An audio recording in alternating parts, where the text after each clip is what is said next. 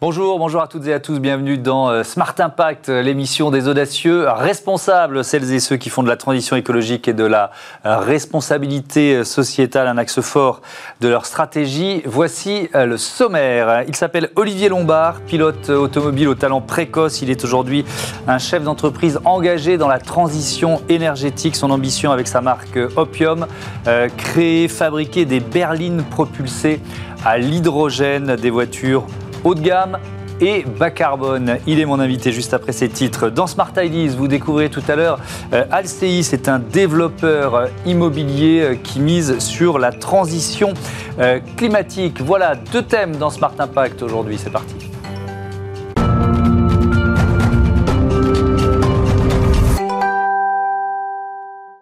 Bonjour Olivier Lombard, bienvenue. Bonjour. Vous êtes euh, ancien pilote auto, fondateur de HMC euh, pour euh, Hydrogène, Motive Compagnie et de la marque Opium. Comment est ce projet?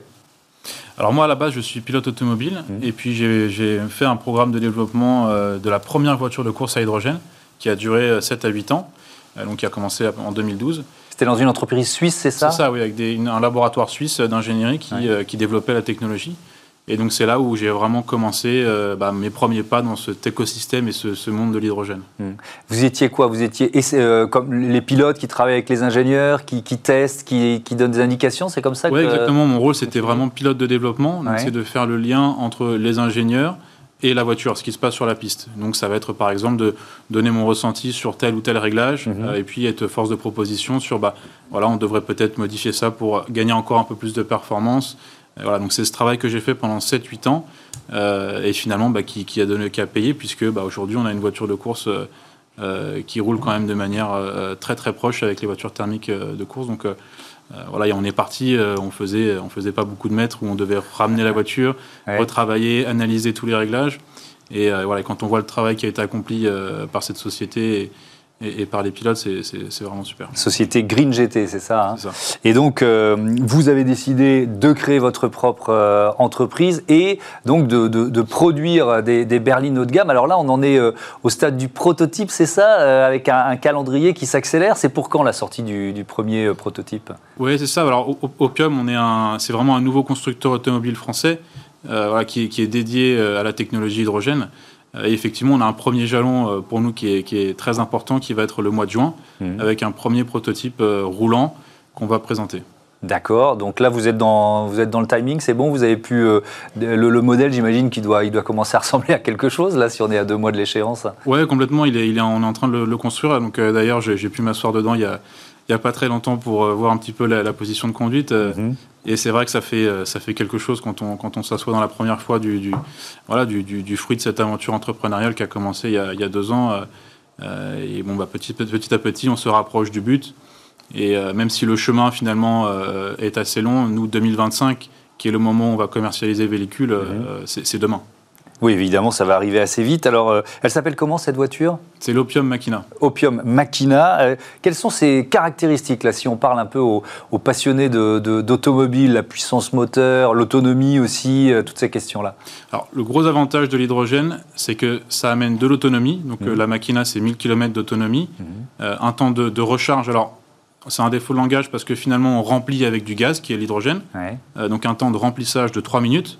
Euh, et puis après, on peut avoir des performances. Euh, la Machina, ça va être 500 chevaux. Donc 1000 km, 3 minutes de recharge, 500 chevaux. Euh, ça, c'est ce que permet la technologie de l'hydrogène. Hmm. Quand aujourd'hui, avec un véhicule à batterie, on peut avoir effectivement de la performance, mais par contre, on va avoir des temps de recharge extrêmement longs. Donc aujourd'hui, on n'a pas de, changement finalement dans l'habitude d'un utilisateur. C'est-à-dire que ce modèle-là se rapprochera des habitudes d'un modèle thermique, c'est ce que vous êtes en train de. Oui, c'est ça. C'est-à-dire que typiquement, le, pour recharger le véhicule, c'est on a un, pistolet, mhm. on branche sur la voiture, et puis en 2-3 minutes, ça y est, on a fait le plein de sa, on a fait le plein de sa voiture en hydrogène et on est de nouveau parti pour, pour 1000 km. Ouais, alors j'imagine qu'il y a beaucoup de technologies embarquées euh, aussi. Est-ce que, par exemple, euh, c'est une voiture qui, qui, peut être une voiture autonome? Oui, complètement. Ça fait partie un peu de la philosophie du véhicule. Mhm. C'est-à-dire que cette voiture, on l'a vu un petit peu comme euh, voilà, le, véhicule de demain. Sachant qu'aujourd'hui, finalement, la façon qu'on voit la, voiture ne sera pas forcément la même en 2025 ou 2030. Mhm. Et pour moi, le, la capacité autonome du véhicule fait vraiment partie de, de ce véhicule de demain finalement qui pourra offrir quelque chose de, de plus voilà, tout un, tout un panel de services pour l'utilisateur et qui permettra de l'emmener bah, d'un point A à un point B. Mais, mais, ça veut dire qu'on pourra. Enfin, après, ça dépend évidemment de la législation, ça dépend des pays, mais c'est une voiture qu'on pourrait presque laisser conduire seule, c'est ça? Oui, complètement. Le niveau qu'on veut atteindre, c'est le niveau 4, sachant que vous en avez 5. Mhm. Et le niveau 4, oui, c'est vous n'avez plus besoin de faire grand-chose dans la voiture, euh, mhm. euh, donc ce qui, est, ce qui est extraordinaire. Sauf si on veut avoir le plaisir de conduite. Mais ça, on pourra avoir les deux. Euh, qui, double question, qui l'a dessiné et, puis, est-ce que la technologie hydrogène, ça, ça suppose des contraintes, justement, pour celui qui design la voiture? Alors oui, alors celui qui a désigné la voiture, c'est Félix Godard. Euh, qui est un, vraiment un jeune designer de talent qui est passé par Porsche, par Tesla et une autre startup qui s'appelle Lucid.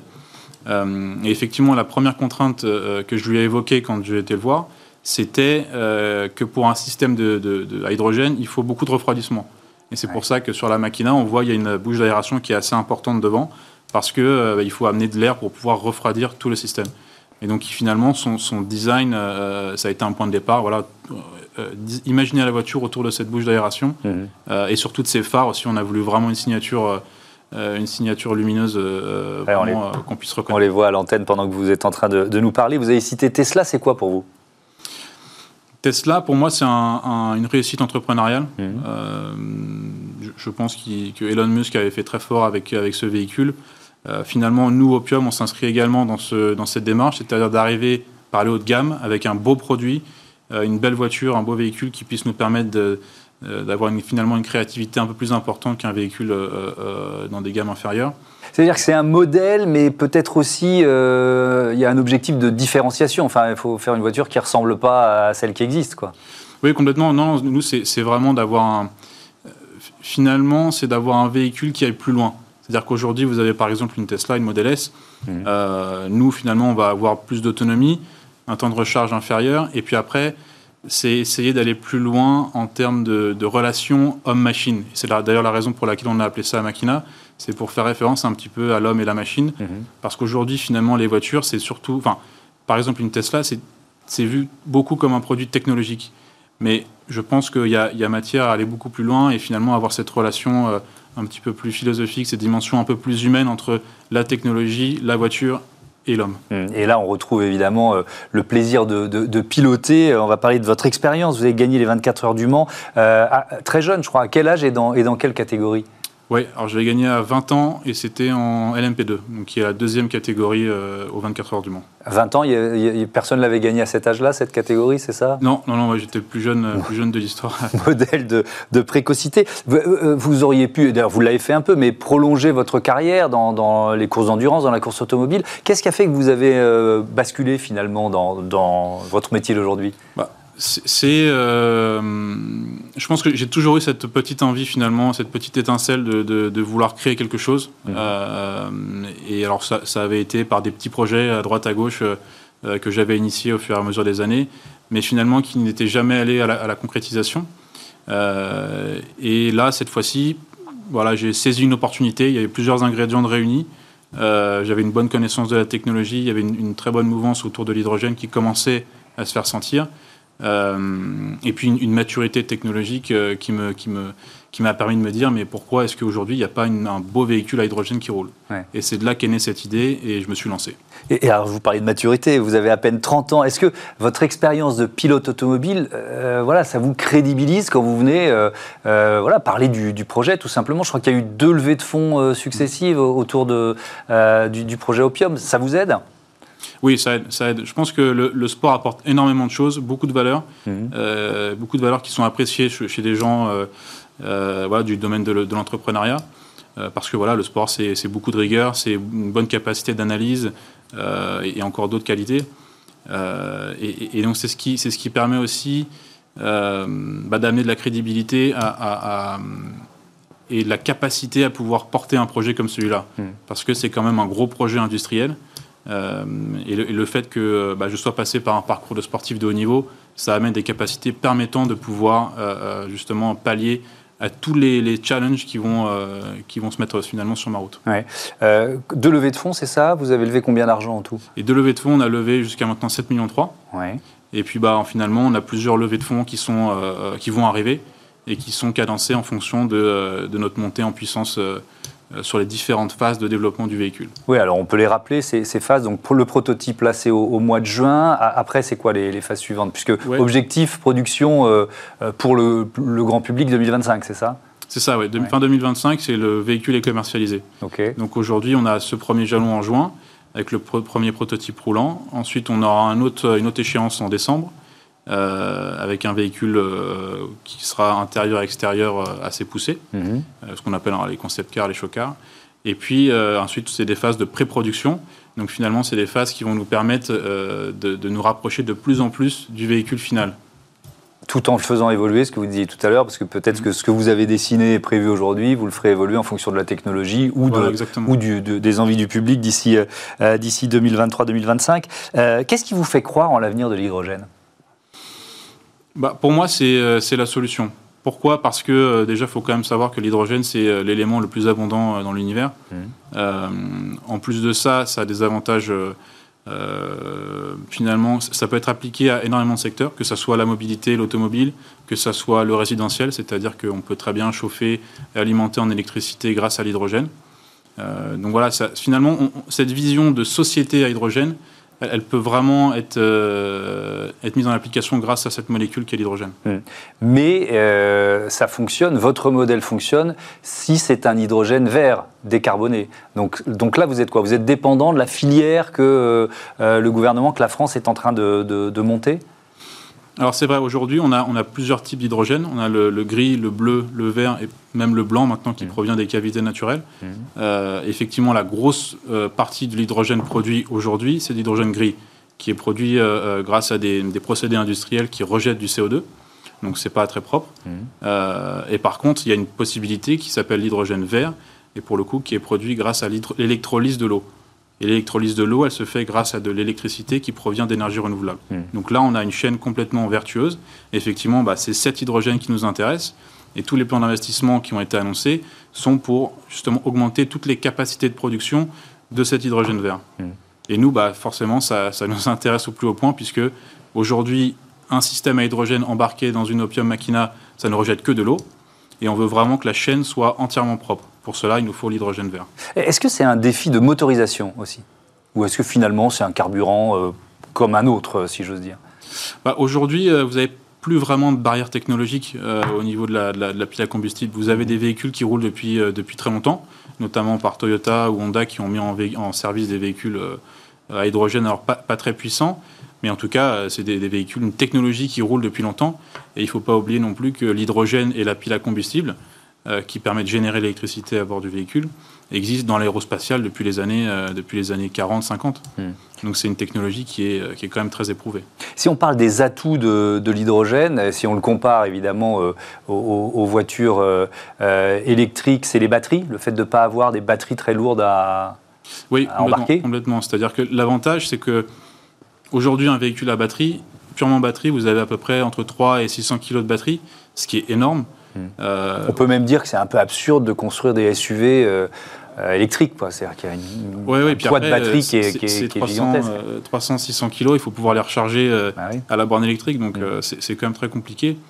Et l'hydrogène, ça permet finalement d'avoir une petite batterie qui permet en fait d'absorber les pics de puissance. nous aujourd'hui, on a un véhicule qui fait 500 chevaux.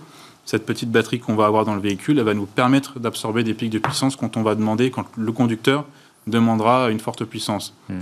Et, c'est vrai qu'on parle souvent de cohabitation entre le véhicule à batterie et le véhicule à hydrogène. Véhicule à hydrogène pour une longue autonomie, batterie pour euh, l'urbain.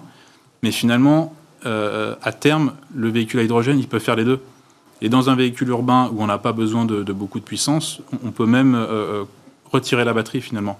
Avoir uniquement une batterie pour démarrer et ensuite hmm. on n'a qu'un système à hydrogène. Et un système à hydrogène, déjà, il y a moins, plus de batteries, donc beaucoup moins polluant, parce qu'il y a toujours les problématiques euh, de recyclage du lithium dans les, dans les batteries. Euh, et, donc voilà, il y a beaucoup d'avantages à avoir un système de pile à combustible à hydrogène. Hmm.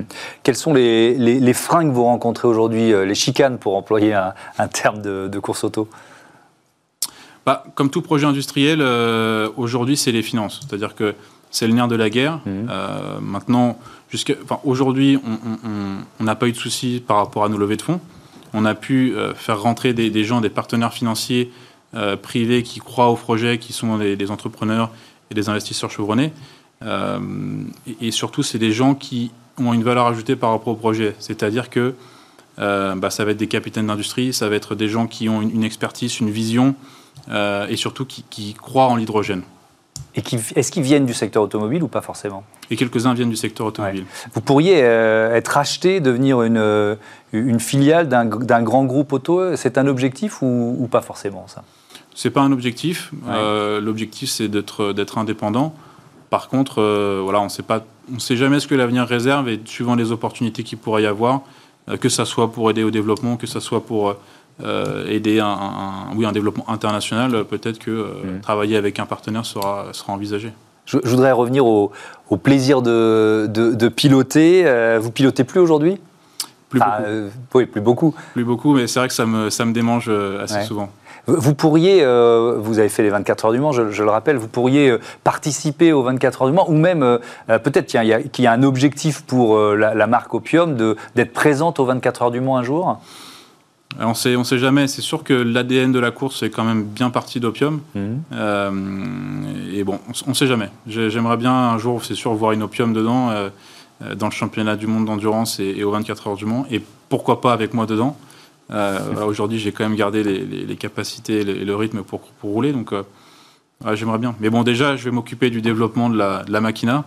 Ça, ça, va prendre un petit peu de temps. Mais en tout cas, il y aura la garantie d'avoir un véhicule performant et surtout agréable à conduire. Oui, c'est déjà beaucoup de, boulot. D'ailleurs, des, voitures à hydrogène, au-delà de, votre projet, des voitures à hydrogène qui euh, euh, pourraient participer à une course comme les 24 heures du Mans, c'est prévu Ça peut arriver, ça?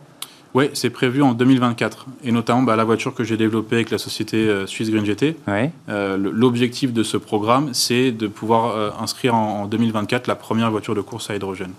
Eh ben on suivra tout ça évidemment de près. Merci euh, Olivier Lombard. Euh, bon vent à votre euh, Opium Machina. Voilà, on a hâte de voir ce prototype au mois de, de, juin. Voilà, tout de suite, c'est Smart Ideas. On parle d'immobilier responsable. Smart Ideas avec BNP Paribas. Découvrez des entreprises à impact positif.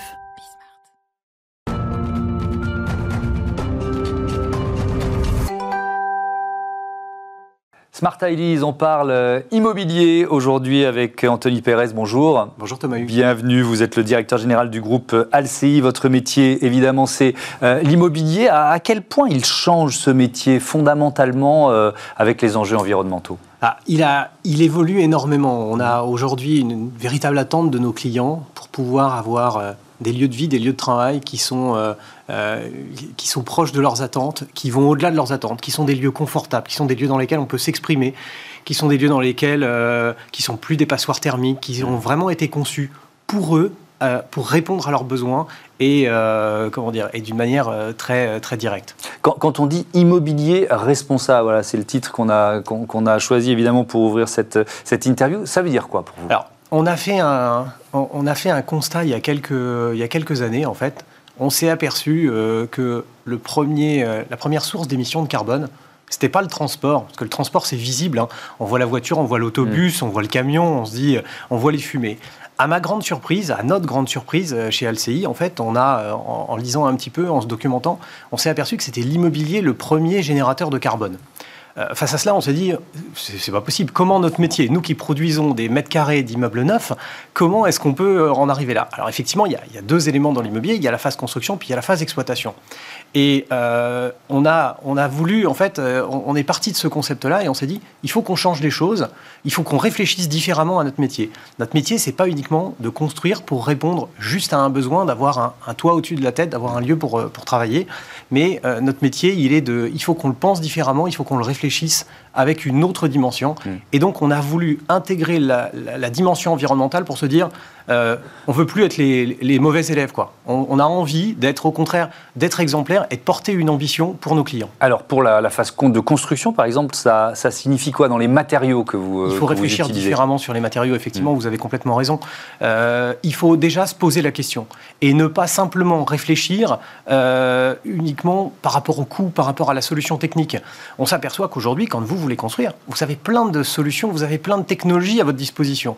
Si on n'intègre pas l'impact environnemental dans la prise de décision, de privilégier tel type de structure, tel type de charpente, et qu'on fait comme ça parce qu'on a toujours fait comme ça. Mmh. c'est une phrase que, que j'aime beaucoup entendre parce qu'elle me fait furieusement réagir. Mmh. On fait comme ça parce qu'on a toujours fait comme ça. Ben non, il faut au contraire euh, faire différemment tenir compte justement de ces impacts environnementaux et pas juste des critères financiers. Alors si on, si on rentre un peu dans le... Si on ouvre le capot, on parlait de voitures avec l'interview précédente, ça, ça, veut dire quoi les matériaux biosourcés? Concrètement, il faut mettre plus de bois dans la, comment dire, dans la construction. Concrètement, il faut mettre moins de matériaux. Euh, aujourd'hui, euh, on est capable, euh, de, nos anciens, quand ils faisaient des fondations, ils coulaient des quantités de béton. Aujourd'hui, on a des outils pour optimiser tout cela, on a des outils pour faire en sorte de vérifier les quantités mises en œuvre et être économe, être sobre énergétiquement, au risque d'enfoncer une porte ouverte le kilowatt, comme la tonne carbone le plus vertueux, c'est quand même celui qu'on consomme pas, c'est quand même celui qu'on n'aimait pas. Et ce sont des choses simples, mais il faut qu'elles infusent chez les différents collaborateurs, chez les différentes parties prenantes du projet. Oui, il faut emmener évidemment vos collaborateurs et vos, sous-traitants, mais, mais à l'inverse, vous êtes aussi poussé par vos clients. Euh, euh, près de 80% de vos projets, ils sont réalisés dans l'immobilier d'entreprise. Oui. J'imagine que euh, ces entreprises, elles sont de plus en plus exigeantes parce que afficher un nouveau siège social avec des normes HQE, etc., etc. Aujourd'hui, c'est quasiment une obligation. C'est une obligation. C'est impossible euh, aujourd'hui de pour un chef d'entreprise d'emmener ses équipes de, vers un nouveau projet, vers un emménagement, sans avoir eu cette, cette, cette mm. réflexion euh, sur l'exemplarité environnementale. Et aujourd'hui, si vous, avez si vous imaginez un immeuble et s'il n'a pas réfléchi à cette, à cette problématique-là, c'est simple vous êtes juste à côté de la plaque, vous n'êtes pas consulté. Mais, mais d'ailleurs, ça veut dire quoi? On, parle de labels. Alors, il y en a beaucoup. Absolument. Euh, on peut s'y perdre. Euh, vous, vous, choisissez lesquels, quoi? Ah, alors, on a, on a voulu. Euh, alors, il n'y a pas une, universalité, une universalité pardon, du label ou d'un label. il faut être pragmatique là encore. Il faut trouver le bon label pour le bon immeuble. Vous n'allez pas chercher le même label pour un entrepôt logistique, pour un siège social tertiaire ou pour un ensemble d'habitations. Mmh. Donc, il faut chercher quelque chose qui soit cohérent par rapport à ce qu'on veut faire. Deuxième élément, il faut également tenir compte de l'environnement dans lequel on est. Est-ce qu'on est dans un environnement dense? Est-ce qu'on est dans un environnement très urbain? Ou est-ce qu'au contraire, il y a la nécessité de préserver une biodiversité, voire de rétablir une biodiversité. Hmm. On construit beaucoup et de plus en plus sur des friches industrielles, à la place de friches industrielles, dans l'objectif de renaturer ces friches industrielles, d'amener davantage, de renforcer la biodiversité, d'amener plus de verre qu'il ne pouvait y en avoir. Hmm.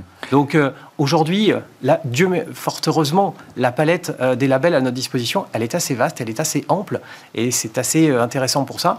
Donc il y en a des anglo-saxons, il y en a des français. Oui, mais on pourrait vous dire, vous choisissez le label qui vous arrange. Vous voyez ce que non, on a voulu d'abord parce que quand vous êtes face à votre client, il faut l'expliquer, il faut, dire pourquoi vous avez choisi ce label-là. Et nous, ce qu'on cherche avant tout, ce sont des labels pragmatiques. Si c'est pour faire de, la peinture verte, c'est pas la peine. Mm. Euh, au contraire, il faut des choses qui s'expliquent. On a été en, en 2012, on a été les premiers à porter un label d'origine suisse qui s'appelle le label Minergie. Pourquoi on a voulu ce label? Parce qu'il était très pragmatique. Il disait moins de 40 kWh par mètre carré par an de consommation et le tout dans un surcoût d'investissement limité à 10% qu'on reconnaît bien l'origine helvétique et qui consiste à dire un, je veux pas consommer, et deux, je veux pas non plus avoir un surcoût productif qui soit énorme. Et je peux vous assurer, je serais ravi de vous y emmener, de vous faire mmh. découvrir des lieux comme ça. Ce sont des lieux très agréables à vivre, ce sont des lieux très ensoleillés, très, avec beaucoup de lumière naturelle. Et aujourd'hui, par contre, ils sont sobres énergétiquement. Nous, quand on parle, euh, que vous le disiez, hein, dans, plus de 3 cas sur 4, nous parlons à des chefs d'entreprise en face de nous, euh, il, il y a forcément une dimension économique liée aux charges derrière, liée au coût d'exploitation du bâtiment et ce coût d'exploitation du bâtiment, eh bien, euh, encore une fois, les, meilleures charges, euh, les charges les plus efficaces, c'est celles mmh. qu'on dépense moins. Mettre des euros par la fenêtre pour chauffer, pour climatiser des locaux, alors que la porte la fenêtre est entrouverte, ça n'a pas de sens. Euh, un mot de, des perspectives de, croissance pour, pour le groupe Alci. Comment vous vous ah. projetez dans l'avenir là? Aujourd'hui, euh, le groupe Alci, c'est un peu plus de 120 millions d'euros euh, de chiffre d'affaires sur cette année passée, qui a été une année de, stagnation. Ça nous était jamais arrivé, mais on a dû s'adapter aux contraintes et à, l'environnement économique. On a aujourd'hui des perspectives qui font que notre activité va peu ou prou un peu plus que doubler dans les trois prochaines années. Et tout ça va se faire dans une logique durable, dans une logique responsable. nos, nos effectifs vont suivre à peu près euh, la même histoire. Alcei, c'est une entreprise de croissance. Hein. On a commencé, euh, cette entreprise a été créée en 2000. En 2010, on était à peu près une dizaine de collaborateurs. On est 120 aujourd'hui. Euh, donc, il y a plein d'enjeux. On a la chance d'avoir une matière qui bouge énormément, d'avoir des clients qui nous font des nouvelles demandes, d'avoir, de voir des entreprises qui s'approprient complètement différemment l'espace. L'épisode sanitaire que nous traversons, j'aurais voulu employer le passé, malheureusement, on est encore au présent. L'épisode sanitaire que nous traversons fait que les entreprises euh, comme les salariés sont en train de se réinventer, sont en train de se réapproprier différemment leur lieu de travail, qu'ils soient au bureau, euh, dans leur entreprise ou également à la maison. Effectivement, ça fait des défis à relever pour ah, une entreprise comme la vôtre. Merci beaucoup, Je vous en prie, merci Anthony Pérez. À merci pour votre accueil. Sur Bismart. Voilà, c'est la fin de cette euh, émission. Vous pouvez évidemment nous retrouver sur bismart.fr, 7 jours sur 7, 24 heures sur 24, la chaîne des audacieux et des audacieuses. Salut.